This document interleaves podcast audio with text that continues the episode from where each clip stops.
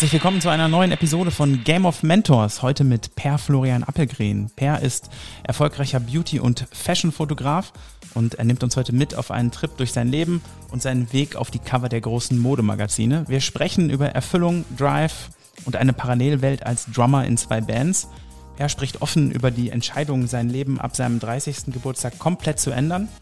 Und in dieser Episode gibt es gerade für junge Kreative und Fotografen tiefe Insights und Learnings für den Anfang der Karriere. Wenn du wissen willst, warum für Per jedes gute Motiv wie ein kleiner Orgasmus ist, dann schnall dich an und lass uns starten. Ich hoffe, du hast bei diesem Gespräch genauso viel Freude wie ich. Auf geht's!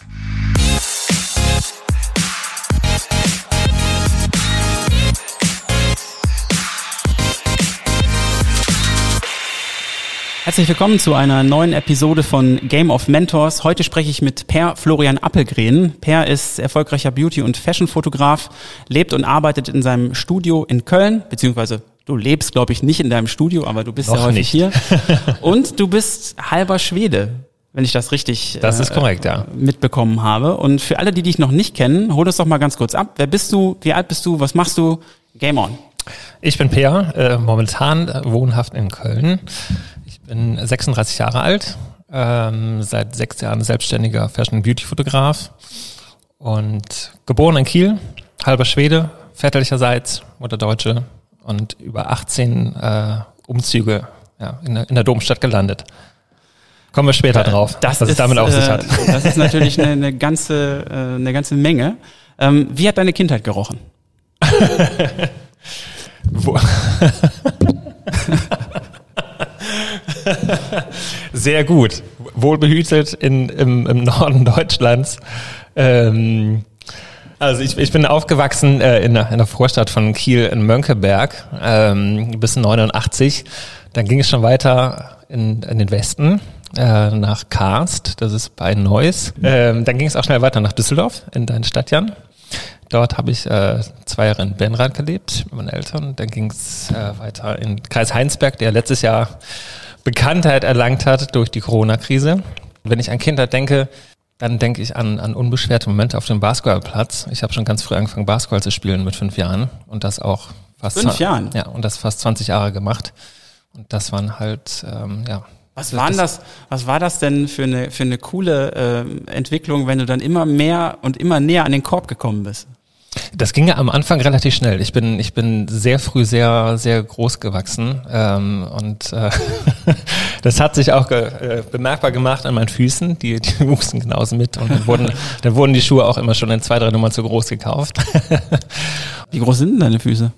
Die sind jetzt nicht groß. Die sind jetzt nur Größe 43. Also Okay, hätte ich jetzt gedacht. Du bist, Also- du bist also- ja selber. also- du, also- wie groß also- bist du denn? Du also- bist doch so 1,90. ich bin bist du locker, 1,90, ne? äh, Schuhgröße 43 ist es nur geworden. Äh, ich habe aber mal Schuhe in Größe 47 besessen. auch, ich weil, ich, auch. weil ich einfach dachte, äh, Socken komm, drin. da, natürlich. Ich dachte, da, da, da wächst du noch rein mit der Zeit. Also, Der, der schöne Skaterschuh mit den Socken drunter, unter der Lasche.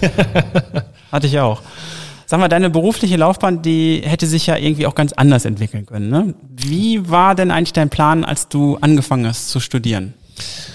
Ähm, also nach dem Abi hatte ich eigentlich vor, ins Sportmanagement zu gehen und habe dann auch dementsprechend äh, einen Studiengang belegt ähm, an so einer privaten Uni in Düsseldorf. Ähm, der wurde dann aber drei Wochen vor Studienbeginn abgesagt. Okay. Und dann hing ich erstmal da und habe überlegt, okay, was machst du denn jetzt? Und äh, ich bin dann einfach arbeiten gegangen. Äh, damals noch ganz easy äh, Regale ein, äh, einräumen bei Kaufland, ähm, um einfach ein bisschen Kohle am Start zu haben. Und das war dann auch einfach ganz nett, ähm, quasi nebenbei. Und ein Jahr später äh, habe ich mich dann erneut eingeschrieben, diesmal aber an der RWTH Aachen ähm, für Business Administration. Und ähm, da war der Wunsch dann halt immer noch da, ins, ins Management zu gehen. Ähm, also BWL kann man sowieso immer gebrauchen. Und ähm, da habe ich dann aber relativ, relativ schnell gemerkt, so das ist, ähm, das ist nicht so ganz das, wo ich hin möchte. Ich habe das dann anderthalb Jahre lang gemacht und habe dann gewechselt in Richtung Politikwissenschaften. Und äh, das habe ich dann auch durchgezogen. Und ähm, Journalismus sollte es dann werden. Ähm, wurde es dann auch nicht.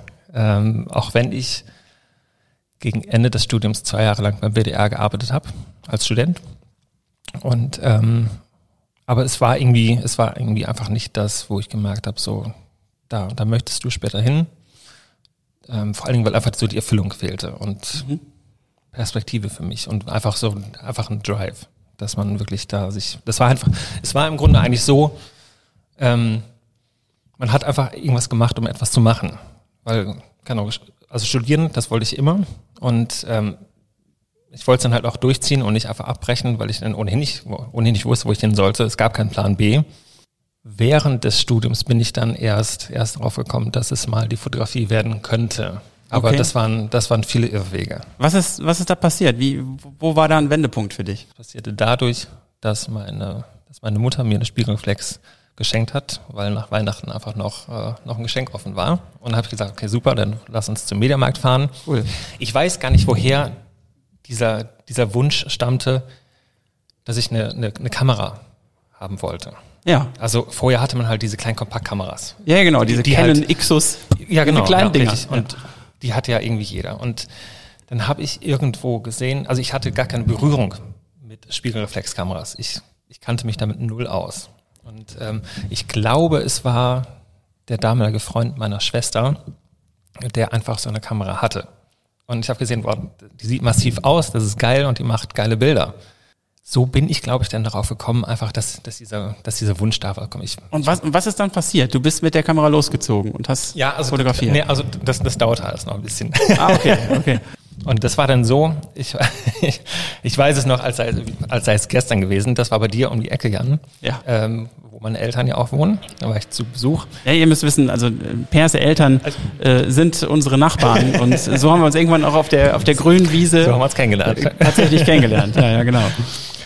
Da war ich zu Besuch und hatte die Kamera dabei und das war gerade so, ich hatte am Tag davor vielleicht die Magazine gekauft und bei, ähm, bei euch ums Eck ist ja äh, Grey, die Werbeagentur. Genau. Und äh, da stehen diese drei äh, orangenen drei orangene Männchen. Figuren. Genau. Ja. Ähm, und als, als, äh, als Anfänger mit einer Spiegelreflexkamera, der gerade das erlernt oder die ersten Baby Steps damit äh, irgendwie auf sich nimmt, ist jedes Motiv super spannend. Und dann diese drei Figürchen da fotografiert und die sahen direkt geil aus. Und ich dachte, krass, ist ja mega. Und dann gibt's auch so kleine orangene Leuchtsäulen, auch total geil. Und dann habe ich gewartet, bis es abends wurde und in diesen Fotomagazinen, da stehen ja dann diese, diese Tricks drin, nenne ich sie jetzt einfach mal, lange Verschlusszeit und geh doch mal zur Autobahn oder irgendwas oder zur Straße. Und dann, dann ziehen ja die, die, äh, die, ähm, die Lichter der Autos ziehen so Schlieren hinter sich her. Ja, ja, genau.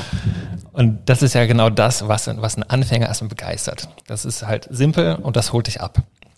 Und dann bin ich halt auch rüber zur Autobahn und zack, zack, zack und gemacht. Und ich war so begeistert und ja, das ist ja der Wahnsinn. Und es war halt so, dass mit jedem guten Motiv, für mich damals gutes Motiv, dass es so wie, wie so ein kleiner Orgasmus war. Einfach geil. Jetzt kommen wir hin. Jetzt kommen wir hin. Okay. Das hört sich nach viel Leidenschaft an.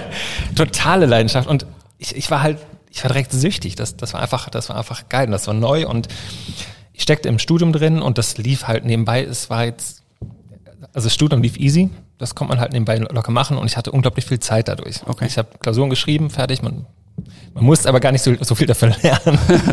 ja, ist doch gut. Und ich habe damals auch noch in, in zwei Bands gespielt, in, äh, in einer Indie-Pop-Band am Schlagzeug. Äh, für, für alle, die das nicht wussten. Indie-Pop. Indie-Pop und in einer. Äh, warte mal, warte mal. Was waren da so die, die Einflüsse? Welche Bands die äh, fandst du damals gut? Block Party, Maximo Park. Maximo Park. Chili, Chili Peppers waren noch Einflüsse. Ähm, ja, also so die Richtung. Maximo Park ist genau The Killers ähm, fanden wir alles geil und ähm, ja. da kam halt aus, aus, aus jedem Bandmitglied kamen dann halt so Einflüsse rein und cool. ähm, ich habe allerdings nicht nur in einer Indie-Pop-Band gespielt, sondern auch noch in einer Metalcore-Band. Yes. Für die etwas härtere Gangart. Und ähm, das waren natürlich dankbare Fotomotive. Klar. Also mit den ähm, Lichtern und dem Nebel und absolut. Publikum und ja, also dem also schreienden Sänger. Das ja, ähm, aber vor allen Dingen äh, fand ich spannend, halt Bandfotos von uns zu machen. Einfach äh, für, den, für den professionellen Auftritt. Wie hast du dich denn da reingekriegt? Du, ganz äh, simpel. Das Stativ dann auch noch äh, gekauft. Äh, einen kleinen Funkauslöser, den ich bis heute noch hab von, von Canon. Ähm, und dann ähm, ich hatte keine Inspiration wirklich. Also irgendwie, ja, wobei das ist, das stimmt nicht ganz. ich hatte, ich hatte wohl Inspiration. ähm, die Bands, die man gut fand, die hatten einfach einen bestimmten Stil, wie sie ihre Bandfotos geschossen haben. Und ich dachte, komm, das probieren wir jetzt einfach mal. Und das war alles noch im ersten Monat, als ich angefangen habe zu fotografieren. Oh, das ging aber schnell. Ja, ich, ich dachte einfach, guck mal, ist geil. Also und, und wir brauchen jetzt Bandfotos. Hör mal, wenn, wenn also damals dachten, dachten, wir schon damals, professionelle ja, Fotografen haben. und damals dachte man noch, also die die Profi-Musikerkarriere, das wird bestimmt noch. Und dazu gehören natürlich professionelle Bilder oder das, was man damals dafür gehalten hat. Und dann einfach Kamera auf Stativ und irgendeine möglichst abgerockte äh, Location gesucht mit vielen Graffitis und äh, was zu einem möglichst harten Erscheinungsbild so einer Metal-Kapelle dazugehört. und dann, ja, keine Ahnung, dann äh, so, ein, so ein, wie heißen die Dinger von Canon, äh, so ein EX 580er Aufsteckblitz gekauft. Ja, ja, genau. Zack. Den auch noch aus Stativ drauf. Äh, dann per Funkauslöser äh, irgendwie schön von der Seite, damit es möglichst dramatisch aussieht, dann irgendwie Hintergrund unter, äh, unterbelichtet, äh, damit so die dunklen Gewitterwolken aufziehen und dann das Speedlight drauf, richtig schön dramatischer Blitz und zack, äh, bist in eine noch viel härtere Metalband. Geil. Aber das, das hat halt einfach Spaß gemacht. Und da habe ich schon gemerkt, so, auch wenn die Bilder jetzt rückblickend irgendwie Schrott sind, es war zu dem Zeitpunkt war es genau richtig und das war halt, das war so wirklich, keine Ahnung, das war so, das war einfach die, die Droge, man war angefixt und äh, das war geil und das, das hat, das hat noch mich noch mehr daran bestärkt, irgendwie mich weiter damit zu beschäftigen. Ja. Welche Möglichkeiten gibt's und ähm, dann habe ich halt unsere Bandfotos gemacht, aber es war trotzdem alles weiter entspannt. Ich habe auch, ich habe auch Landschaft fotografiert. Ich habe, äh, ich, ich habe ja einen Hund, äh, eine kleine äh, Old English Bulldoggen-Mops-Mische. Der entspannt ja auch gerade ganz gut, ne? Der damals noch ganz, ganz, ganz, ganz klein war. Oh. Gerade zwei Monate jung und besonders süß und ein dankbares Fotomotiv. Und wenn man anfängt, das kennen bestimmt andere Fotografen auch, dann, dann fotografiert man alles gerne, dann werden die Eltern abgelichtet, dann werden, dann wird der Hund abgelichtet, die Katze, ähm, Landschaften, Blümchen, keine Ahnung. Es hat alles einfach Spaß gemacht, weil es Fotografieren war und man austesten konnte. Makrofotografie mit, mit so Blümchen auf der Wiese. Verdammte Scheiße, habe ich auch gemacht. Einfach um, um zu lernen und Gespür dafür zu bekommen. Und dann nach, nach zwei Monaten, äh, in denen ich mich mit der Kamera äh, auseinandergesetzt habe, ging das Studium wieder los im Oktober, ähm, das neue Semester. Und dann kam halt ein Kommilitone auf mich zu und meinte, hör mal, Per, du hast doch jetzt hier äh, diese neue Kamera. Die macht doch so geile Bilder. Fotografierst du nicht mal unsere, ähm, äh, unsere Studienpartys? so Semesteröffnungsparty und was denn alles dazugehört. Und ähm, gesagt, ja klar, geil, äh, habe ich einen Huni bekommen, frei trinken und konnte noch zwei Kumpels mitnehmen. Besser geht's ja gar nicht im Studium. Nee. Super. Ja, gut. das habe ich dann einmal gemacht. Das passte dann für, für die alle so gut, dass dann es gab äh, Campus Live heißen die in Aachen. Okay. Ich habe an der RWTH Aachen studiert. Ähm, und dort gibt's dieses Campus Live und das ist halt so eine, so eine Party-Plattform gewesen, wo dann die Partys gelistet wurden und die brauchten halt auch Fotografen. Und der hat mich dann gefragt, okay, willst du es weitermachen? Du hast es gut gemacht. Dachte, ja, super, geil. Dann mache ich jetzt irgendwie, also ähm, im Studium ist es ja so, das sind dann jeden Tag Partys, wenn es losgeht im Studium. Das ist dann montags eine Party von der einen Fachschaft, Dienstag von der anderen Fachschaft und das geht dann jeden Tag außer Sonntag. und dann war man halt wirklich von Montag bis Samstag, äh, hat man jede Party mitgenommen und Konzerte auch noch fotografiert, die an, innerhalb der Uni stattfanden. Mhm. Und ähm, das gab halt jedes Mal ein bisschen Geld. Und das ist ja schon fast ein Fulltime-Job. Ja, mit, mit Vor- und Nachbearbeitung. Äh, vor, vor allen Dingen ein, ein Full-Drinking-Job. Mega gut. Das klingt irgendwie genau richtig. es, es war zu dem Zeitpunkt war es absolut perfekt. Das war einfach, äh, ich hatte von Tuten und Blasen keine Ahnung, also eine Kamera und dachte, ja super, jetzt äh, verdiene ich irgendwie schon Kohle mit etwas, wo ich gar keine Ahnung von habe, aber es macht Spaß und das ist ja, das ist ja super. Das ist ja wie das Schlagzeug, nur dass du Geld verdienst und mit dem Schlagzeug halt nicht. Ähm, und das habe ich dann gemacht, habe es dann, ja, ich würde sagen, ich habe es vier Monate gemacht und ganz schnell gemerkt, so das, das geht mir halt auf den Sack, äh, weil du im Endeffekt dann doch natürlich krasse Arbeitszeiten hast. Du hängst die ganze Nacht da auf den Partys oder zumindest bis zwei, drei Uhr, was äh, in den Zwanzigern noch ganz gut geht. ähm, Und habe aber gemerkt, so das, das nervt mich halt schon. Du musst die ganze Zeit für, für die komplett betrunkenen Studis da bereit sein. Und äh, da hatte ich dann keinen Bock mehr drauf. Ja. Und dann bin ich so ein bisschen auch dadurch äh, auf die Konzertfotografie gekommen und ähm, habe dann einfach für äh, All Schools Network heißen die, die haben halt, äh, oder das war so eine ähm, Konzertfotoagentur für alternative Konzerte Rockkonzerte, Metalkonzerte. Und da habe ich dann eine Zeit lang für fotografiert. Das hat auch Spaß gemacht, nur einfach kein Geld gebracht. Ähm, was aber nicht schlimm war, weil ich im Studium auch noch einfach meine Nebenjobs hatte. Ähm, daran sollte es also nicht, nicht scheitern. Und dann fragte jemand, also wir sind jetzt vom Zeitablauf, so circa ein halbes Jahr habe ich Fotos gemacht. Und ich habe mich dank äh, der Zeit, die ich im Studium hatte, wirklich 24-7 mit der Fotografie auseinandergesetzt. Ähm, also vor allen Dingen fotografiert und gemacht, um Übung zu bekommen. Das hat man dann halt irgendwie ganz schnell drin. Ja. Naja, Partys waren vorbei, Konzerte, okay, war auch in Ordnung, hat man mal so nebenbei gemacht, weil es auch einfach cool war. Man kam dann ja umsonst auf Konzerte und konnte Fotos machen. Ja. Das war dann als Student auch super. Und Mega. ich bin irgendwann auf Konzerte gegangen, also perfekt. Geil. Konntest du dir die aussuchen oder war da hier? Die konnte ich tatsächlich aussuchen. Ja. Also dann, ich, ich habe dann der Agentur Bescheid gesagt, so ich würde gerne auf das und das Konzert in Düsseldorf, Köln oder wo auch immer die sind. Und dann gab es halt einen Presseausweis und fertig. Und dann konnte ich hinfahren und ähm, ja, habe Fotos gemacht, mir das Konzert angeguckt. Top. Ist das eigentlich äh, da auch so gewesen, dass du ganz am Anfang da für ein, zwei, drei Lieder in den Graben darfst und danach nicht Ja, mehr? genau, ja. Oder wie läuft das da? Die ersten drei Lieder darf man in den Graben und äh, so die ersten Mal ist es natürlich mega spannend. irgendwie kann, normalerweise stehst du irgendwie hinten drin, selbstverständlich mitten im Moshpit. und plötzlich darfst du ganz vorne stehen und das ist, ist schon cool. Und ähm, das war halt dann auch wieder so dieses Ding, auch wenn es irgendwie nur Konzertfotografie war, das war aber auch wieder, das ist immer so dieses, dieses Hammergefühl gewesen, wenn ein gutes Bild bei rumgekommen ist. Das ist einfach, das ist, äh, ja, ich, ich kann es gar nicht anders sagen, als jedes Mal so dieser, dieses, dieser kleine Rausch. Das ist einfach, einfach geil. Das ist total geil. Und das war auch bei den Konzerten der Fall. Deswegen hat es auch besonders viel Spaß gemacht. Und ähm, währenddessen hat man halt auch irgendwie Kontakte geknüpft ähm, und glücklichen Umständen geschuldet habe ich damals ähm, durch die Schwester meiner Ex-Freundin ähm, Kontakt zu der Band Jennifer Rostock bekommen Mhm. und ähm, habe dann im Sommer 2012, also so ein knappes Jahr, nachdem ich angefangen habe mit der Fotografie, so zehn Monate waren es wohl, habe ich mit der halt Fotos gemacht. Ähm, was für mich Und als, die waren ja damals auch schon bekannt. die ne? waren damals schon bekannt, ja, muss man sagen. Und, und ähm, ich fand die zu dem Zeitpunkt auch wirklich, wirklich cool.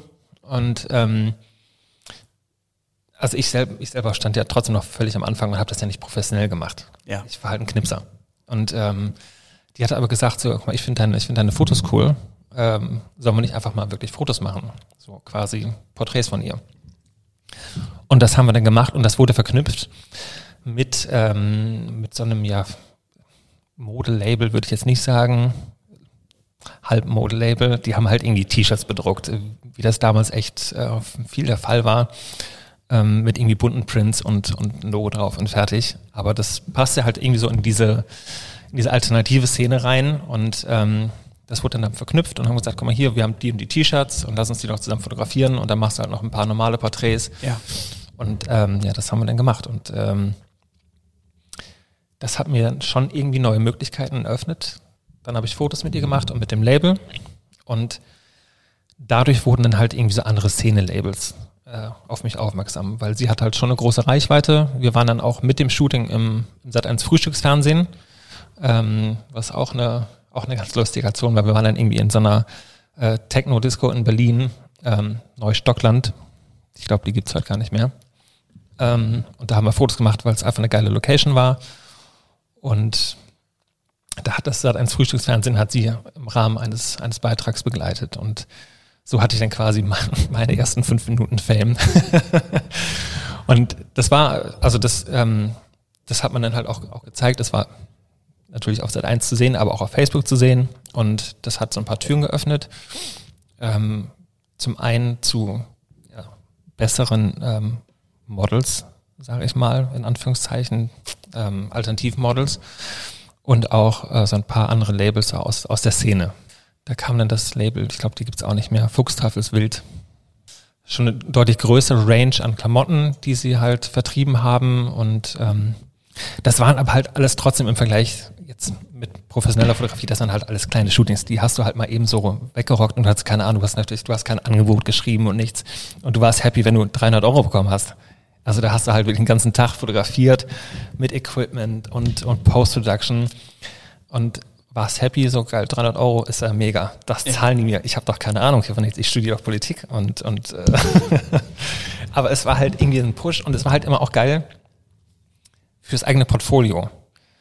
Wobei es halt den Begriff Portfolio für mich damals noch gar nicht gab. Ich habe halt einfach so ein bisschen auf meiner Facebook-Seite Bilder rausgeballert und gehofft, dass irgendwer die geil findet. Und aber es war halt die ganze Zeit einfach, also es, es war, es war nie, nie mit der Absicht so, ich, ich werde mal Fotograf. Ich habe mich auch gar nicht als Fotograf gesehen. Was die Aussage revidiere ich, glaube ich, gerade wieder. Aber wie, wie kam das denn dann, dass du, ähm, dass du dann daraus, ähm, wo, wo, was war so der Moment, wo du gemerkt hast, ich muss jetzt eine Entscheidung treffen? Oh ja, das, ähm, die Entscheidung, die kam 2014 und äh, ich bin 2014 bin ich 30 geworden im August und ähm, das fiel in etwa mit meinem Studienende. Das ist so ein bisschen Weltmeistergeburtstag, ne? Ja, ja. das kann man so sagen. Ja, ganz gut. Das, äh, tatsächlich fiel mein 30. Geburtstag mit meinem, mit meinem Studienende zusammen. Äh, ich habe meine Abschlussarbeit geschrieben, obwohl ich sie eigentlich schon viel früher hätte schreiben können, sollen, hätte, könnte, würde. Und ich befand mich damals an einem wirklich sehr, sehr dunklen Ort in meinem Leben. Also okay. das kann man nicht anders sagen. Ich ähm, was heißt das? Weil ich nicht wusste, wohin. Also ich wusste nicht, wohin. Ähm, ich ähm, hatte in den Jahren davor viele schon ernste Schicksalsschläge. Also äh, Opa gestorben, Oma gestorben, klar, das, das ist der Lauf der Dinge, aber es fiel halt alles zusammen. Ähm, mein Neffe mit, ist mit 18 gestorben, zu dem ich ein sehr gutes Verhältnis hatte, an einem Hirntumor. Ach. Meine Mutter hatte Brustkrebs. Äh, meine Beziehung nach vier Jahren äh, wurde beendet. Ähm, alles kam, in dem Jahr. Alles, alles dazu. Es kam sehr, sehr viel zusammen und ich hatte doch ein kleines Feierproblem, würde ich sagen.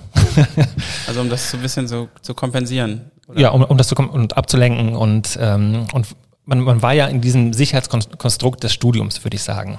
Das ging ja alles und man hat halt nebenbei ein bisschen Geld verdient. Also ich habe halt ähm, von der Fotografie, da kam halt mal ein bisschen Kohle ran, aber wie ich ja gerade gesagt habe, genau, ich habe mich über 200 Euro gefreut und habe dann halt nebenbei ähm, habe ich beim WDR gejobbt äh, als, als Student und ähm, das war dann allerdings auch irgendwann vorbei, weil man darf nicht länger als zwei Jahre dort arbeiten als Student. Dann wird Platz gemacht für, für andere Studenten.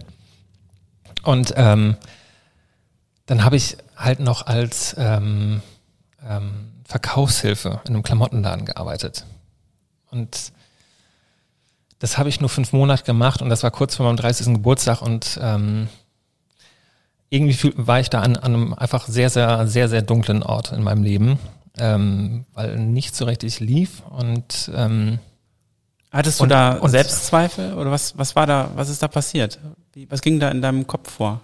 Also es war, es war einfach so, ich wusste, das Studium ist zu Ende und ähm, zu diesem Zeitpunkt, ähm, es, es war einfach so, es war so ein bisschen die Sorge, ich, okay, ich habe das Studium abgeschlossen, aber ich konnte mir einfach nicht vorstellen, in einem Angestelltenverhältnis zu leben oder zu arbeiten. Mhm. Das war das war so das Hauptproblem. Ich habe das halt gemerkt durch die Arbeit beim WDR, wie ätzend ich das finde. Also okay. ich, ich, kann tatsächlich nicht. Also dass dir jemand sagt, was zu dass tun mir jemand sagt, was, ja, das, okay. äh, ja, das ist eine wichtige Erkenntnis. Ja, absolut. Und ich ähm, dort beim WDR als Student bist du halt der Idiot für alles. Das ist einfach so. Du lernst auch was, ganz klar, gar keine Frage. Aber wenn, wenn du dann halt, weil, weil du mal was verpeilt hast und ich habe viel verpeilt. ich habe viel verpeilt, weil ähm, ja, ähm, weil ich, weil ich meine Gedanken nicht ganz beisammen hatte damals. ja gut, ist ja auch, völlig, wie du ja gerade gesagt hast, völlig eine echt, echt schwierige Phase ja. gewesen und ähm, ja, erzähl mal weiter. Und äh, dann, dann wurde man auch äh, das eine oder andere Mal äh, nach ganz oben zitiert. Ähm, und da wurde dann nicht mit, mit Blümchen auf eingeworfen, sondern dann wurde sie richtig, richtig klein und rund gemacht. Was auch berechtigt war teilweise. Vielleicht nicht ganz in dem Ausmaß, aber es war schon berechtigt. Aber da habe ich gemerkt, ich, ich habe keinen Bock darauf, dass mir jemand sagt, was ich, was ich zu tun habe. Und ähm, von der Erkenntnis heißt es nicht direkt, dass man sich dann selbstständig macht. Das war, das war gar kein Gedanke. Also überhaupt nicht, weil ich, weil ich mich selber vom fotografischen Aspekt immer noch als totaler Laie sah und was ich auch war, ähm, kam, kam dieser Gedanke erstmal nicht. Und dann wurde ich 30 und die 30 habe ich nie angesehen, also, oh mein Gott, ich werde 30, sondern ist mir egal. Aber irgendwie war es dann der Wendepunkt. Ob es, äh, also es hat wahrscheinlich so sollen sein, aber es war der Wendepunkt.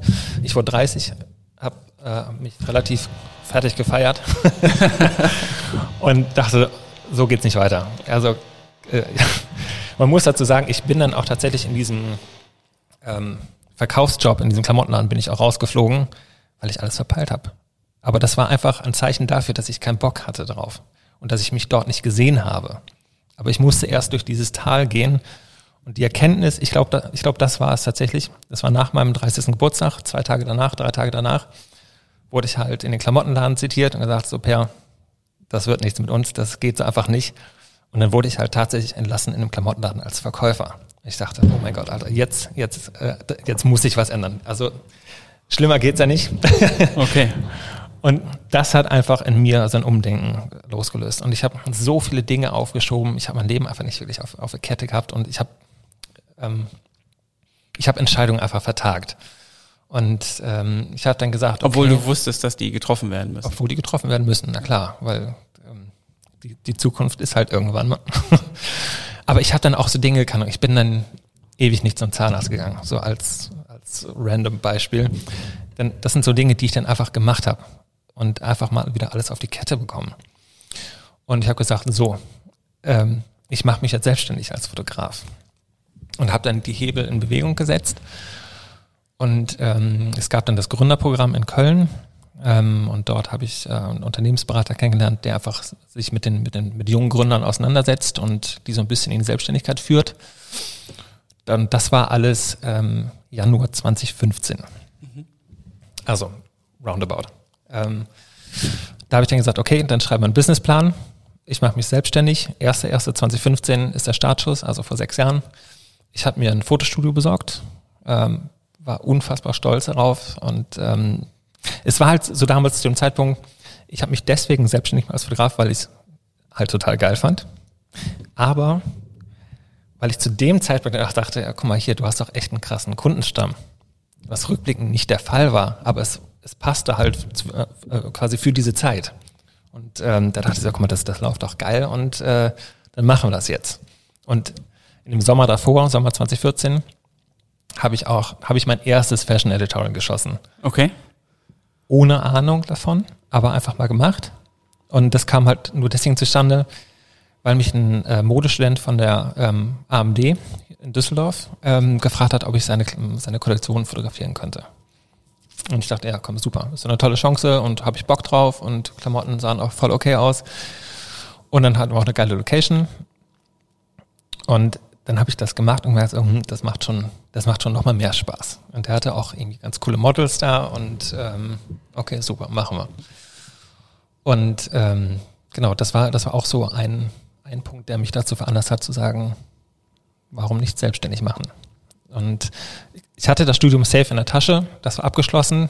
Also so gesehen hätte man immer was in der Hinterhand, worauf man zurückgreifen könnte. Aber das wahrscheinlich mehr, um sich selbst zu vergewissern, ja, es gäbe einen Plan B. ja, okay. Der aber nicht äh, gezogen wird. aber einfach nur, okay, der ist da, das, das geht schon. Du, du hast ja ähm, gerade auch gesagt, dass das so eine bewusste Entscheidung war. Ähm, Hattest du jemals Zweifel daran? Nein. Überhaupt nicht. Okay. Überhaupt gar nicht. Weil wenn ich was mache, das ist auch so ein Ding, weswegen es, glaube ich, so gut geklappt hat. Wenn ich was mache, dann mache ich das verbissen und 110 Prozent und dann knie ich mich da rein und hab Bock drauf. Und dann, ähm, das ist auch nicht immer gesund, aber dann wird's halt. Und dann wird's richtig gut. Und dann wird, dann geht auch die ganze Energie, die ganze Zeit, die ich habe, die investiere ich dann da rein und mache das halt, weil ich, weil ich will, dass es gut wird und weil ich aber auch so ein, ich habe halt so, so, ein, so ein Ding in mir, ich, ich will mich beweisen. Und ich habe diesen Drang, mich zu beweisen. Es mir selber, es anderen zu beweisen. Und deswegen wird das auch. Und es gab keinen Zweifel. Cool. Nie. Aber vor allen Dingen ähm, habe ich mich dann noch sehr, sehr viel ausprobiert. Also es gab keine konkrete Richtung. Weil zu dem Zeitpunkt habe ich auch erst dreieinhalb Jahre fotografiert. was einfach nicht lange ist. Und habe dann viel Porträt gemacht. Ich habe immer noch viel Musiker ähm, fotografiert. Und ich hatte zu dem Zeitpunkt einfach, um, um die Kreativszene Kölns kennenzulernen, habe ich auf Facebook so einen Aufruf gestartet, so ähm, ich suche Kreative aus allen Bereichen. Seien das nun Fotografen, Grafikdesigner, ähm, Tattoo-Artists, ähm, Musiker, you name it. Ähm, und die wollte ich fotografieren oder porträtieren in ihrem Arbeitsumfeld und einmal ein Close-up. Und das wollte ich eigentlich, das war so war der Plan damals, dann irgendwann äh, quasi als Ausstellung irgendwie mal raushauen. Vor allen Dingen aber auch, um, um Kontakte zu knüpfen. Ich wollte einfach netzwerken und weil ich, weil ich noch niemanden kannte. Super und, smarte Idee. Und so habe ich dann auch wirklich viele tolle, spannende Leute kennengelernt. Also insgesamt habe ich, glaube ich, ich glaube 20 Leute waren es. 18, 19, 20 Leute porträtiert. Unter anderem auch den Benedikt Ernst, mit dem ich heute hier ein gemeinsames Studio in Köln habe. Ja. So habe ich den kennengelernt. Und das war einfach dieses ganze Projekt, das habe ich irgendwie in zwei Etappen gemacht. Äh, zum einen Anfang 2015 und dann nochmal ja, Richtung Mitte 2015. Und so hat man sich schon mal ein kleines Netzwerk aufgebaut ähm, an Kreativen in der, in, der, mhm. in der Stadt. Und währenddessen habe ich irgendwie versucht, ja, Editorials zu schließen, aber dann auch mal hier so ein bisschen Lifestyle, dann mal ein bisschen Sport, ähm, Porträt viel gemacht. Ich habe auch Hochzeiten gemacht, definitiv, ähm, weil ich einfach gefragt wurde, ob ich das machen möchte. Und wenn du, wenn du einen Taui bekommst, dann sagst du nicht nein, wenn, du gerade anfängst mit Fotografie. Also das auch gemacht. Und es war einfach noch viel rumprobieren, viel, ja, viel, viel austesten. Gerade auch mit dem Studio war dann natürlich auch die Fotografie mit Blitz auch was ganz Neues und ähm, auch da viel rumprobiert.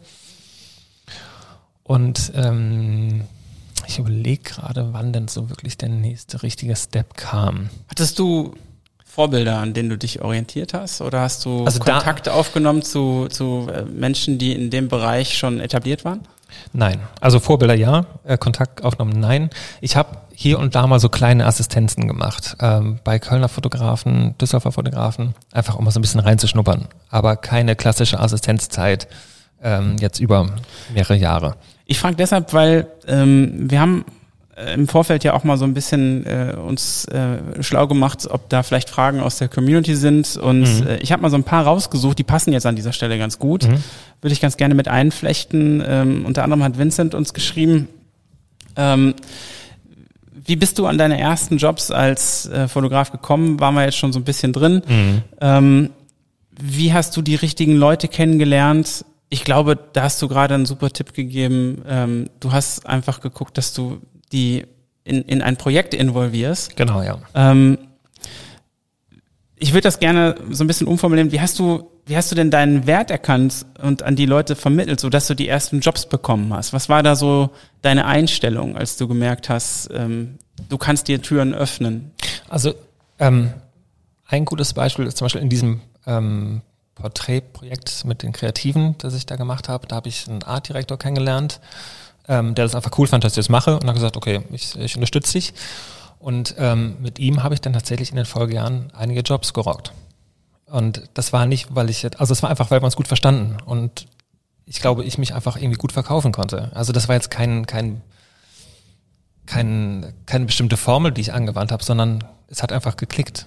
Und, ja. und so haben wir es gut also verstanden. Also und wir die, sind die menschliche sind, Ebene genau ja aufgebaut. Ja, total wichtig auf jeden Fall. Und wir sind einfach in Kontakt geblieben bis heute. Und ähm, so kam das zum Beispiel zustande. Und ich ich finde gerade diese menschliche Ebene und dass es irgendwie klickt, das ist halt eigentlich ist es das das A und O. Also ja. darum geht's.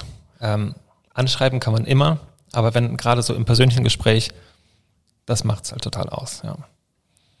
Was was würdest du denn ähm, jetzt zum Beispiel äh, so jemand wie dem Vincent sagen, wie du an Agenturen herangetreten bist in der Folge? An Werbeagenturen.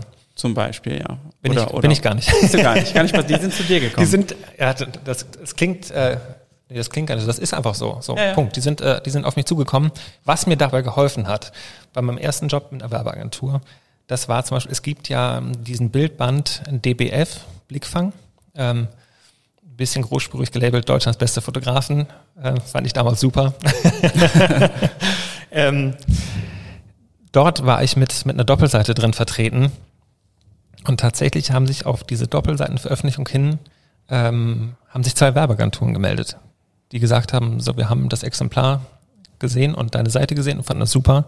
Hast du Bock mit uns den und den Job zu machen? Ich so, na klar, geil. Ich komme vorbei, gucken wir uns mal Bilder an und quatschen. Und das war tatsächlich so ein, so ein kleiner Türöffner.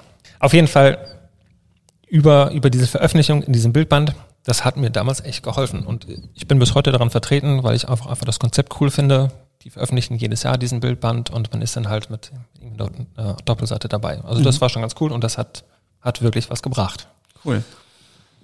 Ähm, David vom Modelwerk hatte sich noch gemeldet und ähm, wollte ein paar Fragen stellen, die ihm tatsächlich häufig gestellt werden. Mhm.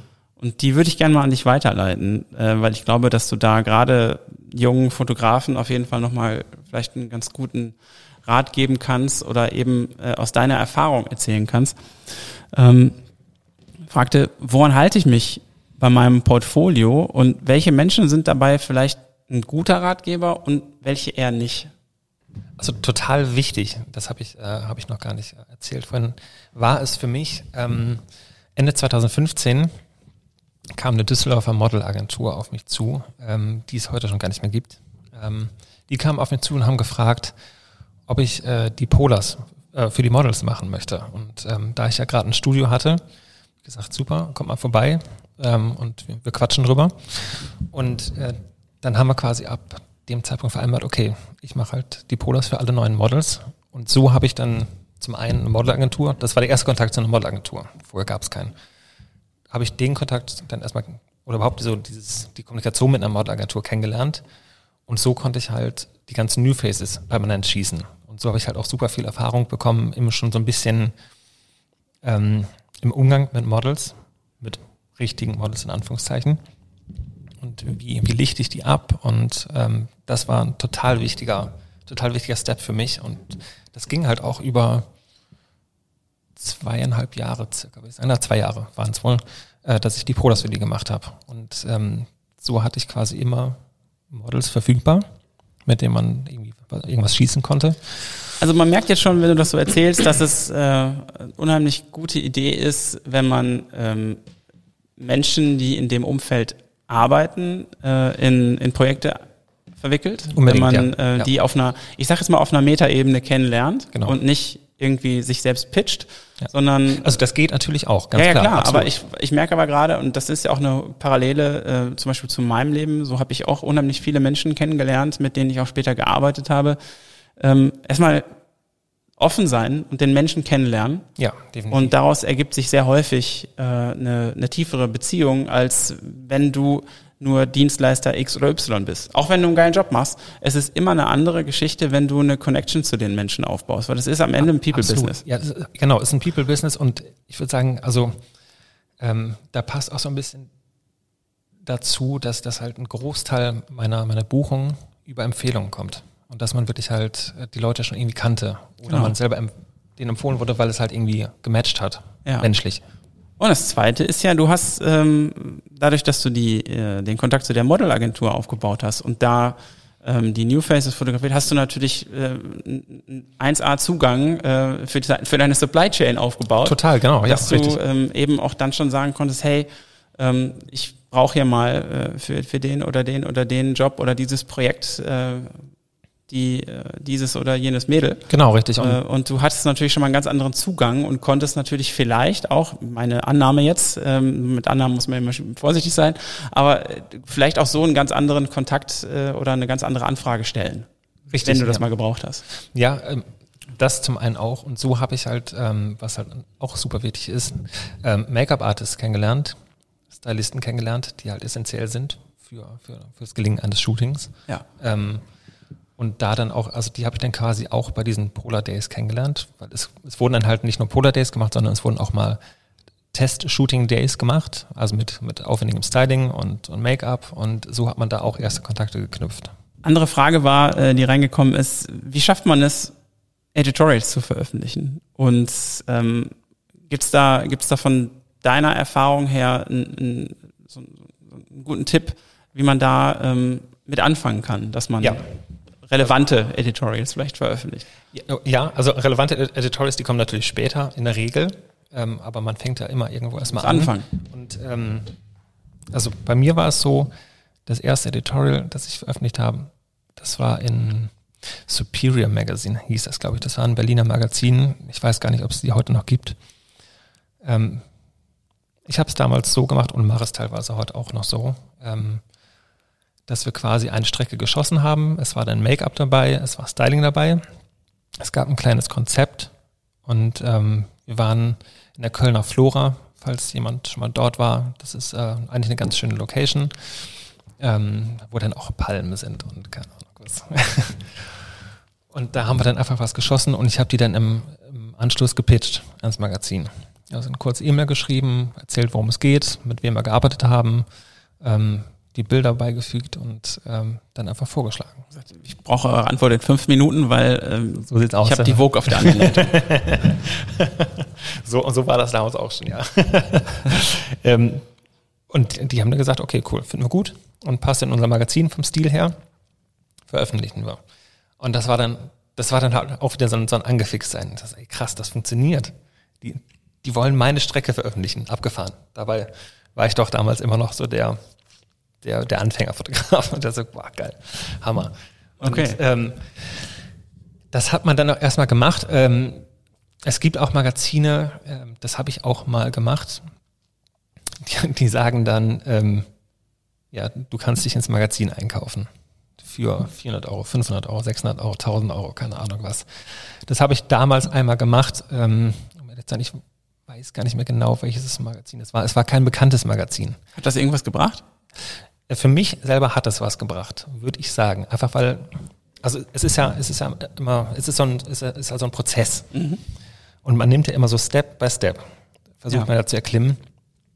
Und aus heutiger Sicht finde ich, hat es mir schon was gebracht, auch wenn ich, wenn ich, äh, wenn ich das ablehne, dass man sich ins Magazin eigentlich einkaufen soll, weil du hast etwas erschaffen, du gibst dem Magazin etwas und dann wollen, dann wollen die auch noch Geld dafür.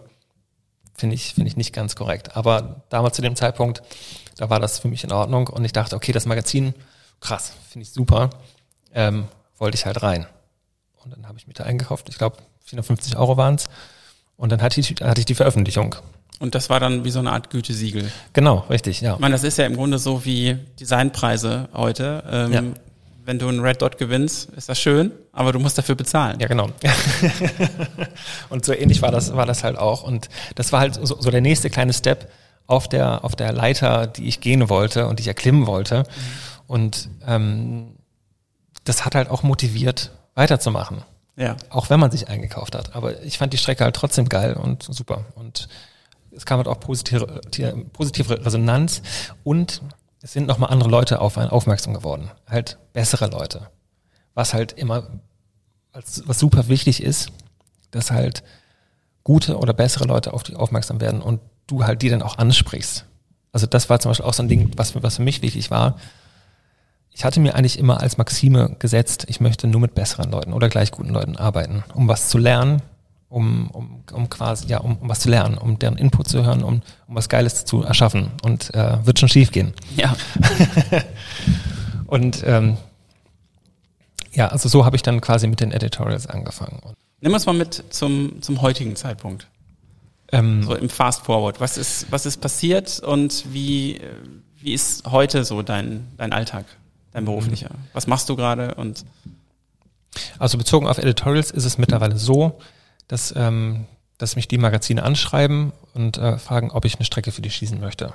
Und ähm, das Thema wird häufig vorgegeben und ähm, dann rocken wir es halt runter. Ähm, Aber du bist ja auch jetzt mittlerweile, man sieht das ja auch in deinem Portfolio, du hast ja eine, eine wirklich äh, signifikante Bildsprache, man erkennt das, dass du das bist und das finde ich bei. Fotografen oder Künstlern immer sehr, sehr wichtig, dass die diesen eigenen Stil haben und dass man das ähm, wahrnehmen kann und dafür ja letzten Endes auch ähm, gebucht wird. Wenn man sich so selbst gefunden hat, Ja, dann durchaus, äh, ja. ist das ja. immer das, das Verkaufsargument. Das sieht man ja auch bei, bei ganz anderen erfolgreichen Fotografen, die ihren Stil ähm, einfach gefunden haben und dafür immer wieder gebucht werden. Also zum einen für den Stil, aber ich glaube auch da, was wir gerade ja schon hatten, natürlich auch einfach ähm, das, das, das Menschliche. Also das muss natürlich auch einfach immer passen, denke Na ich. klar, Ja. na klar. Ähm, ich würde gerne noch mal so ein bisschen ähm, erfahren, wie der, ähm, wie der Shift dann auch hin zur äh, kommerziellen Fotografie bei dir gekommen ist. Wie, wie bist du immer mehr äh, in diese Welt reingekommen? Also ähm, zum einen, weil ich einfach sehr, sehr viele freie Strecken ähm, und Tests geschossen habe, um quasi diesen Stil zu finden und dorthin zu kommen, um erstmal dieses Portfolio stehen zu haben. Dann einfach sehr viel genetzwerkt. Ähm, eine ganz entscheidende Rolle spielt auch mein, mein Agent, Marcel Ort von, von Snatch, ähm, durch den ich erst viele, überhaupt erst viele Insights äh, in der Branche oder in der Industrie bekommen habe. Und der mich halt auch so ein, so ein bisschen als Mentor begleitet. Ähm, und quasi Also würdest du sagen, dass das ein, äh, ein wichtiger Teil Ganz äh, auf, wichtig. der, auf der Reise ist, dass Ja, man sich Menschen sucht, die, die einfach schon viel mehr Erfahrung haben und einen da auch vermitteln können? Ich, ja, ich, ich glaube ja, ja. Also es ist ja auch, wenn man jetzt eine, eine klassische Assistenz macht, dann lernst du dort ja auch von erfahrenen Leuten und die dich heranführen an die Branche und, und dir die Insights vermitteln. Und bei mir war das so, dass ich, ähm, dass ich Marcel kennengelernt habe, zunächst über Catch, über die Foto, äh, Fotografenplattform. Ähm, für alle, die es nicht kennen, meldet euch an. ja, wir verlinken das natürlich. Ähm, er hatte mich zunächst damals gefragt, ob ich Mitglied werden möchte bei Catch. Ähm, die äh, Catch bringt halt auch jedes Jahr ein Bildband raus und ähm, es gibt dann ein, ein, eine Facebook-Gruppe, in der man sich austauschen kann, eine Homepage, auf Newsletter. der man Newsletter und eine Homepage, auf der man auf der man seine Arbeit präsentieren kann. Und das fand ich halt super spannend und er hat mich äh, 2016 kontaktiert, als ich noch so gerade in, in den Kinderschuhen steckte der Fotografie und ähm, erstmal nur kontaktiert, ob ich Bock habe, Mitglied zu werden dort. Und äh, fand ich super und ähm, das war für mich damals alles noch irgendwie die große weite Welt, also die oder die große Fotografiewelt. Also völlig unerfahren und äh, dachte, okay, krass, ähm, du kannst ja jetzt irgendwie Mitglied werden und super. Und das war für mich natürlich auch ein Push, dass ich überhaupt wahrgenommen wurde. Und dann haben Marcel und ich aber relativ schnell gemerkt, dass wir uns sehr, sehr, sehr, sehr gut verstehen. Also ich mag ihn total gerne auch als Menschen und jetzt nicht nur als, als Business-Typ. und das ist, glaube ich, das Entscheidende. Ähm, wir verstehen uns so gut und wir, wir telefonieren regelmäßig, wir sehen uns regelmäßig und er hat mir einfach so viel Wissen vermittelt und er hat vor allen Dingen an mich geglaubt. Das ist halt auch so, so entscheidend und, und was, was, was mich auch gepusht hat. Absolut. Ich habe halt gesehen, da, da gibt es jemanden, der glaubt an mich und das ist einfach ein sehr, sehr gutes Gefühl und das, äh, das motiviert dich extrem. Und ähm, es war halt auch immer so, also auch, das habe ich vorhin schon mal ganz kurz angerissen, ich wollte mich trotzdem auch beweisen. Also ich, ich habe immer diesen, diesen Drang, mich beweisen zu müssen. Das ist, das kann krankhaft sein und werden, aber das pusht mich halt. Und deswegen mache ich halt auch weiter. also nicht nur. Was sind denn heute die, die wichtigsten Werte und Prinzipien, nach denen du heute lebst? Also ich finde es einfach immer total wichtig, behandle dein Gegenüber mit Respekt und so, wie du selber behandelt werden willst. Das klingt halt, das klingt mega cheesy, wissen wir alle, aber so ist es einfach. Das ist einfach so. Und äh, ähm, sei nett. Sei nett. Das ist so einfach. Sei einfach nett, sag Hallo und ignoriere nicht und äh, keine Ahnung. Das, also ich mag das halt auch auf meinen Shootings. Wenn ich ein Shooting hab, dann, dann, dann lache ich oder lächle ich und ich versuche gute Stimmung zu machen. Das ist, das ist so wichtig und das holt halt die, das, das holt in der Regel jeden ab. Und dann hast du einfach eine gute Zeit. Und es geht gar nicht darum, so keine Ahnung, was ist ich, der krasseste Technikfurz zu sein und, und du kannst halt nicht, nicht äh, mit, mit Leuten. Das, das Allerwichtigste, mein Nummer eins Punkt ist, sei nett. Man merkt bei dir, ähm, dass du halt super viel Energie hast und dass Ich, du ich brenne halt dafür. genau, total. und du hast so diese innere Flamme. Wie hältst Voll du und die denn? Wie hältst du die denn am, am Brennen? Die halte ich am Brennen durch ein gesundes Leben. Ähm, ich meditiere seit anderthalb Jahren. Das hat mir tatsächlich geholfen. Ich hatte mich vorher nie damit auseinandergesetzt und irgendwer hatte mich darauf hingewiesen, du kannst ja mal ähm, eine App ausprobieren und damit rantasten, ob das was für dich ist. Das ist diese Calm-App, C-A-L-M. Und die bringt's für mich total. Also wenn ich jeden Tag 15 Minuten meditiere, ich Wann persönlich- machst du das? Morgens? ich Abends, persönlich oder? mach's, mach's gerne abends. Ich kenne viele, äh, ich glaube auch du, Jan, die Ja. es gerne morgens machen. Morgens bin ich aber schon, also ich, ich stehe, ich bin Frühaufsteher, ich stehe um 6 Uhr senkrecht im, im Bett und habe einfach Gas, Gas, Gas. und äh, wenn ich ja morgens noch meditieren würde, das wird mich wieder runterbringen und das will ich nicht. Morgens, da ist die Action und das zieht sich dann auch bis in den frühen Abend rein. Aber wenn ich dann, keine Ahnung, gegen 19, 20 Uhr fertig bin, dann setze ich mich halt eine Viertelstunde hin, Kopfhörer auf und komme runter durch Meditieren.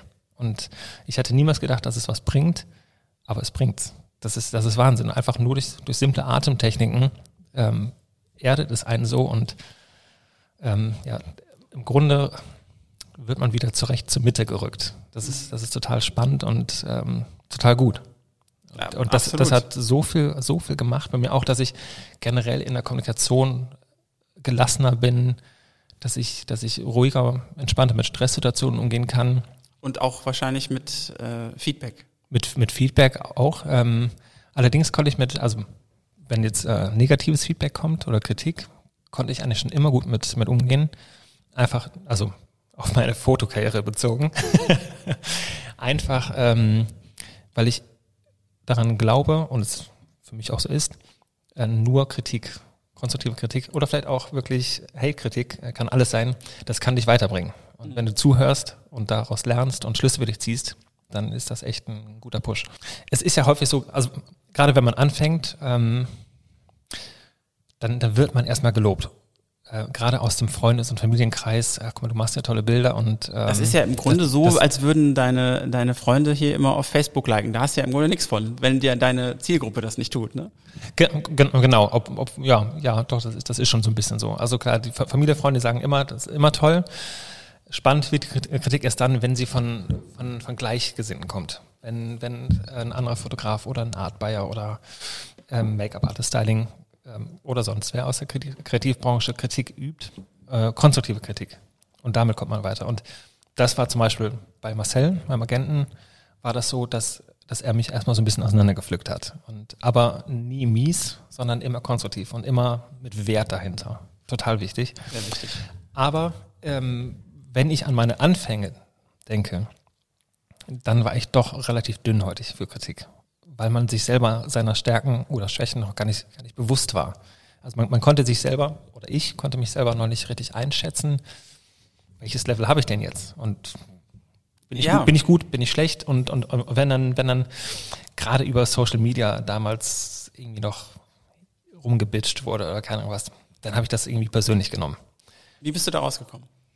Ähm, durch Erfahrung, durch Zeit, ja, total. Und auch ähm, selbstbewusst werden oder sich, sich selbst seiner Fähigkeiten bewusst werden, auf die Fotografie bezogen. Wenn man das besser einschätzen kann und merkt, das ist doch gar nicht so schlecht, was du machst und irgendwie hat das schon Hand und Fuß, dann entwickelt man da auch schon ein gewisses Gefühl für und ja, mhm. ähm, kann das einfach besser einschätzen. Ja, absolut. Ja. Das, das hat man halt nicht von, von heute auf morgen.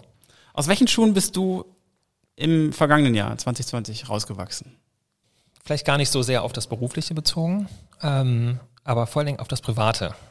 Also ähm, viel entschleunigter zu leben, viel bewusster zu leben. Ähm, und das habe ich auch im Gespräch mit, mit anderen, mit Freunden oder mit anderen Kreativen aus der Branche mitbekommen, dass man die Wochenenden jetzt anders nutzt. Äh, erstmal, weil es gar nicht anders geht. Aber ähm, meine Freunde und ich, wir, wir, gehen, wir gehen so viel in die Natur raus. Wir gehen wandern, wir, wir, wir genießen die Stille und gar nicht diese Hektik und mhm. Ähm, klar ist es mega, mega schade, dass man gerade nicht essen gehen kann, aber auch das kommt alles wieder. Aber einfach dadurch, dass man es ständig gemacht hat, dass man jedes Wochenende dann statt, was weiß ich, in die Bar oder ins Restaurant zu gehen, dass man raus in die Natur ist, hat man das, hat man sich das angewöhnt. Und das ist jetzt drin. Und das ist, das ist total, total super. Ähm, also das habe ich, habe ich für mich da wirklich mitgenommen, da einfach dann auch nochmal zu entschleunigen. Gerade wenn es, wenn es noch stressiger wird, mhm. dann ist Meditation schön. Aber ein Spaziergang oder eine Wanderung durch Wälder ist halt noch geiler. Definitiv. In welchem Bereich möchtest du dieses Jahr weiterkommen? Ein großes Ziel von mir war, und das habe ich auch schon angegangen, einfach ähm, noch bessere oder besseres Licht setzen zu können. Einfach da mich, mich einfach, einfach noch besser aufstellen zu können, weil es einfach so ein spannendes Thema ist und ähm, ja, einfach ein sehr weites Feld, das man immer, immer weiter schließen kann. Ähm, ich würde dir gerne noch äh, ein persönliches Feedback einspielen. Ich habe ähm, mit dem Lukas gesprochen Lukas ist ja bei vielen deiner Produktionen dabei. Oh, oh ja, besser Mann, besser Mann. Der hat mir schon so auf den Arsch gerettet. Meine Güte. Und ich habe ihn äh, ein paar Fragen gefragt, einfach damit du nochmal ein persönliches Feedback bekommst, ähm, weil das so schön widerspiegelt, was du gerade auch schon gesagt hast. Ähm, ich habe ihn gefragt, was er an dir äh, zu schätzen weiß, beziehungsweise was er sagt, was deine herausragendsten Qualitäten sind. Oh, jetzt bin ich gespannt. Und ähm, wir gucken mal, ob du dann mit d'accord gehen kannst. Ich weiß es besonders zu schätzen, dass er mich äh, gern bei seinen Jobs an seiner Seite hat und auch, dass er mich äh, dafür, wenn möglich, immer angemessen honoriert und äh, das so pünktlich und zuverlässig wie kein anderer. Ebenfalls rechne ich ihm hoch an, dass er äh, mich mit meinen Stärken und meinen Schwächen einfach so akzeptiert, wie ich bin. Ähm, er ist mittlerweile halt nicht nur ein Kollege von mir, oder ein Geschäftspartner, äh, sondern auch einfach ein Freund. Per kann sehr gut mit Menschen umgehen und ähm, sorgt immer für eine gute Stimmung am Set. Ähm, und in dem, was er tut, ist er sehr professionell und engagiert. das freut mich natürlich sehr zu hören. und ähm, ich habe mich dann noch gefragt, was er von dir für sich mitgenommen hat, was er lernen darf. Und ähm, einiges. Hör mal, hör mal. Also wenn ich eine Sache vom Per gelernt habe, dann, dass jeder Tag gleich lang ist, nur unterschiedlich breit. Fand ich super. Erklär mir mal, was das auf sich hat. Also äh, die, die, die Originalstory dahinter. Also ähm, das Zitat, äh, ich lese momentan von Benjamin von Stuckrad-Barre, Panikherz. Super, super Buch falls ihr eine Buchempfehlung haben wollt, kann ich nur empfehlen. Geiler Typ.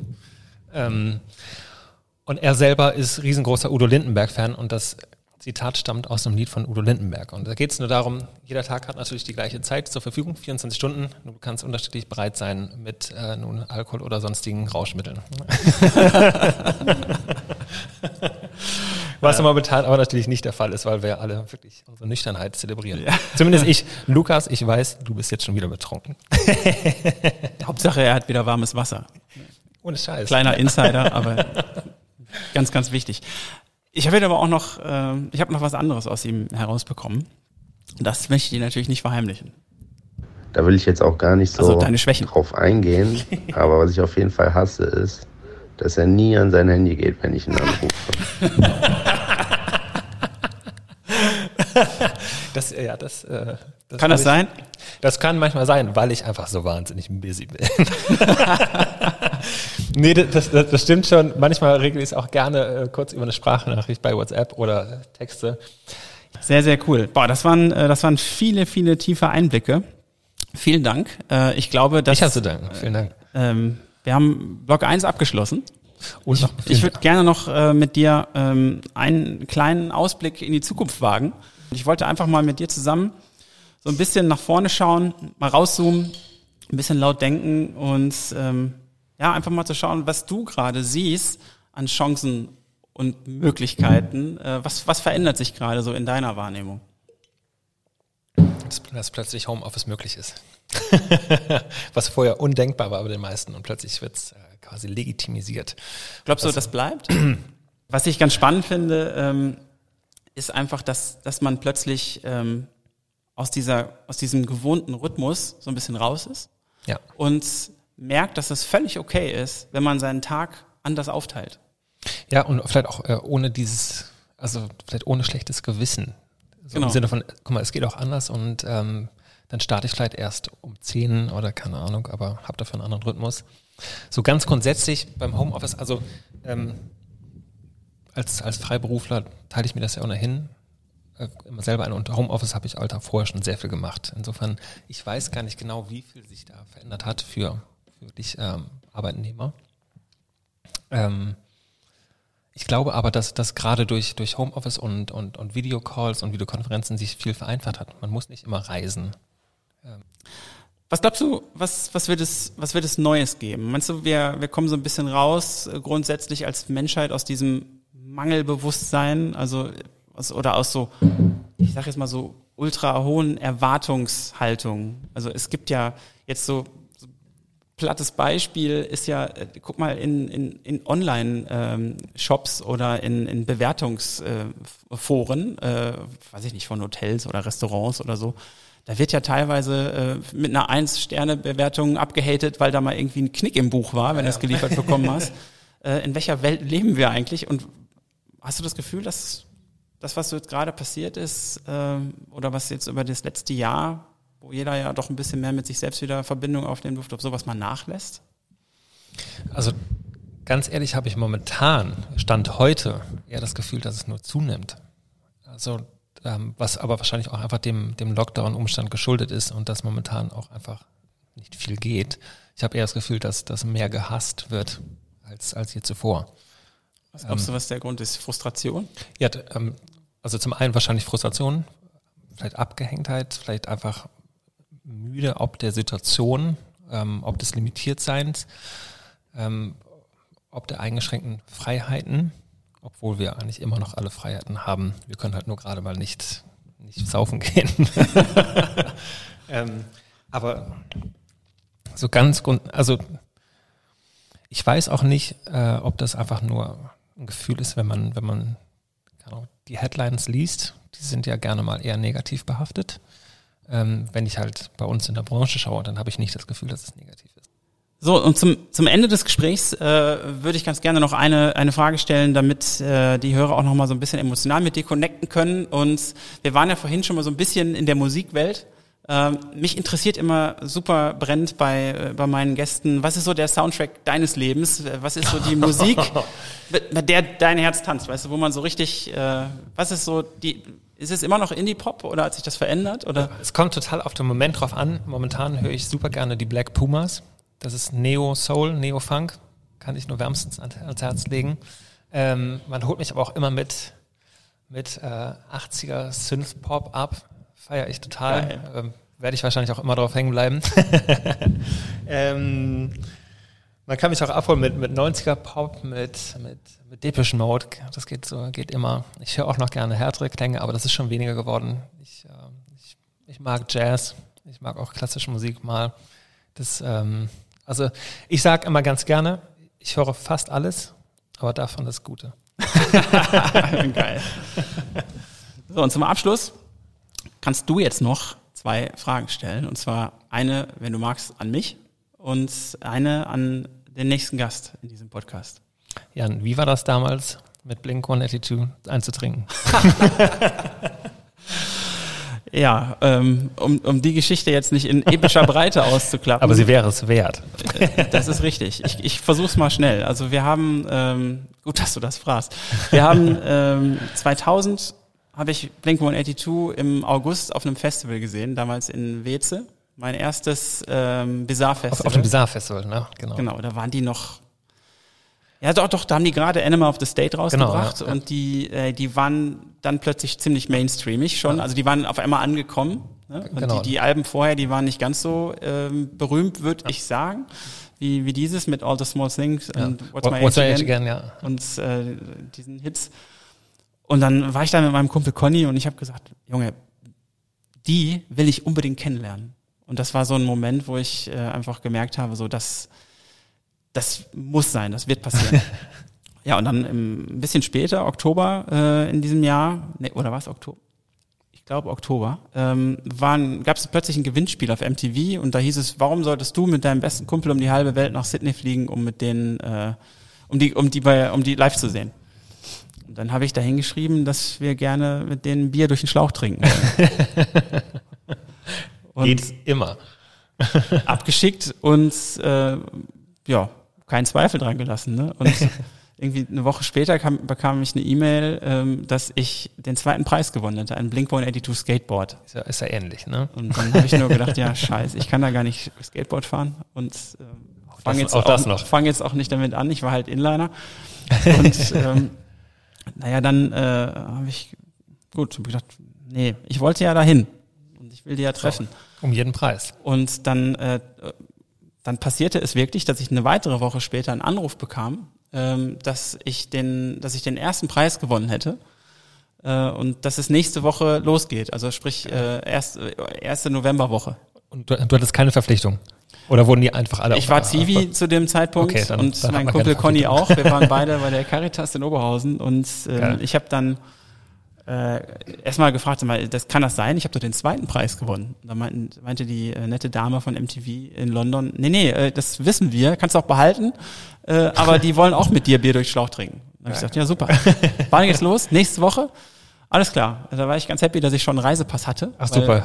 Australien ne, musste halt haben Du brauchst einen, ja. und äh, ich den Conny angerufen und dann ähm, war das klar, dass wir das machen. Ne? Und dann sind wir eine Woche später halt tatsächlich losgeflogen von, von Düsseldorf nach London, von London nach Dubai, von Dubai nach Singapur, von Singapur nach Sydney. Richtig, richtige Tour, Stunden 32 Trip, Stunden.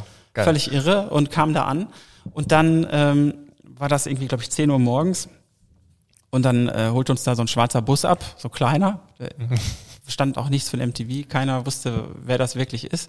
Wir sind dann da eingestiegen und äh, wurden zu so einem ziemlich abgeranzten äh, Best Western Hotel in, in der Innenstadt von Sydney gefahren. Also totaler Glamour-Lifestyle. Total. Man sich vorstellt. Kam da an und die Rollläden hingen schief und äh, wir waren aber auch so müde nach den 32 Stunden, dass wir uns erstmal hingelegt haben und ich habe gerade eingepennt, dann klingelte da das Telefon und dann war da so ein Typ dran, ähm, der äh, vorgab, der Manager von Blink 182 zu sein und hätte ja jetzt jeder sein können. Ne? Und, Hätte jeder sein können, auf jeden Fall. und dann sagte der, ja, sorry Jungs, ähm, tut mir total leid, aber das Konzert heute Abend fällt aus. Der Travis ist noch in, äh, in Neuseeland, der hat irgendwie verletzt, keine Ahnung, und äh, kann nicht. Und wir so, Scheiße. ja, wie jetzt? Da kommt gleich die versteckte Kamera, das kann doch nicht sein. und dann meinte er, ich komme aber jetzt vorbei und dann gehen wir erstmal Bier trinken. Ja, so. Also 11 Uhr morgens, ne? Und First things first. ja, nee, ist gut, passt. Bei uns war gerade die Zeit eh völlig durch. Äh, eh, völlig egal, Bier geht immer. Und ähm, ja gut, dann kam er, kam er an und äh, erklärte uns dann, dass halt tatsächlich der, äh, der Drummer krank ist oder irgend, irgendwas, ich weiß nicht mehr genau, irgendwas hatte der und äh, konnte nicht reisen. Und ähm, die beiden anderen Jungs wären aber da und so die ganze Gang von denen und die würden uns dann abends zum Essen einladen. Das ist ja, ist ja auch schon mal was. Und dann äh, sagten wir so, ja, ja, okay. Und dann passierte das halt auch. Die kamen dann abends, haben uns abgeholt, äh, wir den ganzen Tag gepennt, ne, weil erstmal morgens eingezecht, ne, dann erstmal eingenickt. Und dann haben die uns richtig geweckt und haben Sturm geschellt da in dem Hotel. Und ähm, dann äh, holten die uns ab. Wir fuhren dann da in den Hafen von Sydney in so einen geilen, geilen Fischladen. Und ähm, ja, dann kamen die da rein, ne, mit die beiden Jungs, äh, Und Marc mit seiner zukünftigen Frau Ganze Entourage. und da waren bestimmt 20 Leute und so diese ganze, ganze Clique von denen. Und wir haben acht Stunden da gesessen, lecker gegessen, tierisch viel getrunken, unheimlich abgefahrene Geschichten ausgetauscht. Und dann Geil. am Ende ähm, wurde mir klar, dass ich mir gewünscht hatte, die kennenzulernen. Und ähm, genau das ist passiert. Und das fand ich äh, im Rückblick Mega. einfach total spannend, sensationell. Und das Geilste war, was am Ende noch passiert ist, neben dem, was wir dann halt mit denen alles so Mhm. bequatscht haben, was in Sydney passiert, bleibt natürlich da. Ja, selbstverständlich. Aber äh, die haben, äh, dann hatte der Manager noch gesagt, sag mal, was ist das eigentlich für ein scheiß Hotel, was ihr da habt? Das geht ja gar nicht. Ich habe euch mal ein anderes gebucht. Und ähm, das, da könnt ihr äh, morgen einziehen. Und ähm, ach so, und hier die beiden Italiener, da waren noch zwei Italiener dabei Mhm. und zwei Norwegerinnen und äh, die auch gewonnen hatten. Und da meinte er, ich habe die Italiener mal in einen anderen Block gepackt und ihr beide kriegt die Suite mit den Norwegerinnen. War- gesagt, okay. hat, hat den Tritt dann abgerundet. Dann waren wir insgesamt vier Tage in Sydney und sind dann wieder zurückgeflogen. Strafes Programm. Das war straffes Programm, aber auch echt eine unvergessliche Geschichte. Hört sich mega gut an. Absolut. Also ähm, ja, und jetzt auf den, auf den Tag fast 20 Jahre her. Wahnsinn, ja. Im Herbst 2000. Gut, das war eine lange Frage, ne? Das war tatsächlich eine lange Frage. Aber eine super Geschichte. Äh, Ich würde dich bitten, noch eine Frage an meinen nächsten Gast zu stellen. Und das ist Rolf Meyer-Bode, auch bekannt als R&B. Ähm, super äh, erfolgreicher äh, DJ und Musikproduzent, der damals schon in den 90ern auf der Love Parade unterwegs war. Wie hast du die 90er überlebt? Das klären wir auf. Rolf, we're coming for ya. Und ähm, ich würde dich gerne bitten, noch eine Frage an meinen nächsten Gast zu stellen. Und das ist Frau Dr. Ellen Ritschel. Übst du deinen Beruf aufgrund des sinnstiftenden Aspekts aus oder einfach auch aus oder aufgrund des puren Interesses ähm, an der Arbeit und was dahinter steckt?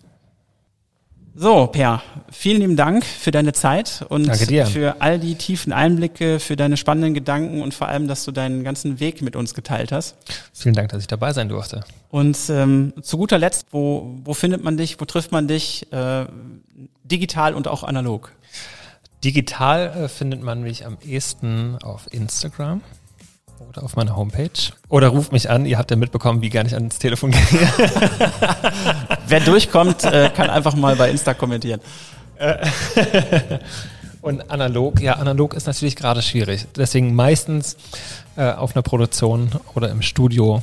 Das ist äh, gerade das Einfachste. Ich hoffe im Sommer Ihr habt ja auch ein wieder auf. wirklich cooles Studio hier. Ähm, wie, Danke. heißt, wie heißt das nochmal und Das ist wo genau liegt das? das ist Studio C104 in Köln-Nippes.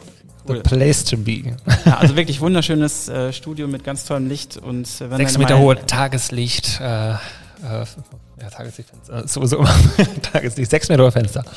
äh, wenn ihr mal hier in der Ecke seid, ist Kommt vorbei auf und, einen Kaffee, äh, auf, ein, auf ein Gespräch. Nee, kann ich auf jeden Fall empfehlen, ist super schön hier und ähm, jetzt lassen wir Per gehen und sagen bis ganz bald. Danke dir, Jan. Bis ich bald. danke dir, Per. Ciao. Ciao.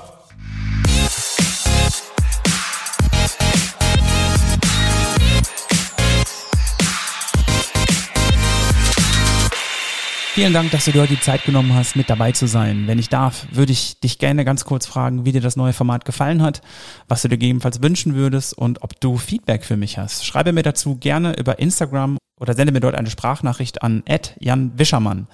Wenn diese Episode für dich wertvoll war und wenn du jemanden kennst, der diese Folge auch unbedingt hören sollte, dann teil sie gerne. Und wenn du Bock hast, dann freue ich mich über eine kurze Bewertung auf Apple Podcasts, denn das hilft die Show höher zu ranken und erreicht so noch mehr Menschen, die vielleicht ebenfalls einen Wert aus diesen Gesprächen ziehen können. Und jetzt Anfang zu machen, denn nicht gemacht haben wir schon genug. Das war der Jan. Bis bald. Ciao.